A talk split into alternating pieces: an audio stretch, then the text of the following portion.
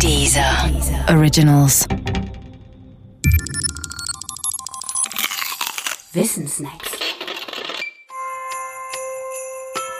Adventskalender. Türchen 11. Die Architektur der Schneeflocken. Schneeflocken sind wie Menschen.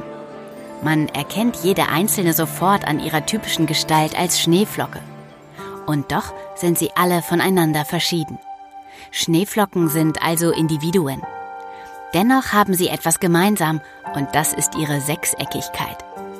Die wiederum hängt mit dem physikalischen Aufbau ihrer Bestandteile zusammen und den Bedingungen beim Schneefall. Doch eins nach dem anderen.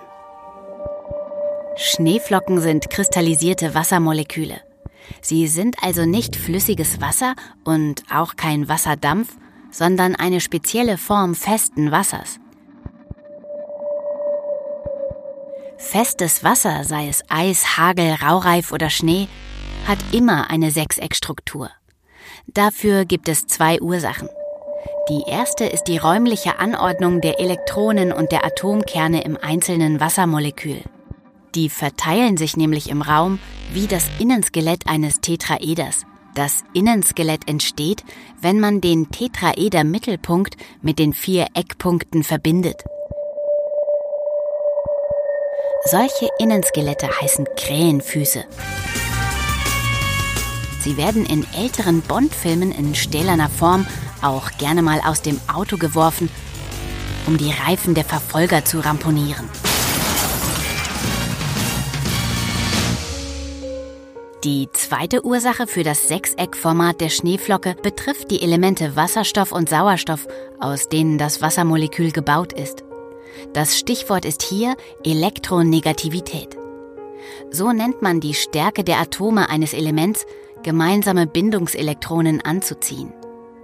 Unterschiede in der Elektronegativität von Elementen bewirken Ladungspole. Neue Wassermoleküle können sich dann nur in einer ganz bestimmten Weise an bereits vorhandene binden. Dadurch bilden sich sogenannte Wasserstoffbrücken und die wiederum bewirken beim Wasser, dass der kleinstmögliche Schneekristall die Form eines Sechsecks hat. Doch damit nicht genug. Damit sich aus einem einfachen Schneekristall eine große Schneeflocke entwickelt, muss auch noch die Umgebung mit Wasserdampf gesättigt sein. Dann lagern sich die neuen Wassermoleküle besonders gern an den Spitzen an. Man sagt, der Kristall wächst dendritisch. Ist genug Wasserdampf da, bildet sich nach und nach eine große Flocke. Sie ist einigermaßen symmetrisch. Wie sie aber genau aussieht, hängt von den Zufallsparametern ihres Wachstums ab. Beim Menschen ist das auch so. Deshalb sind Schneeflocken wie Menschen so unterschiedlich.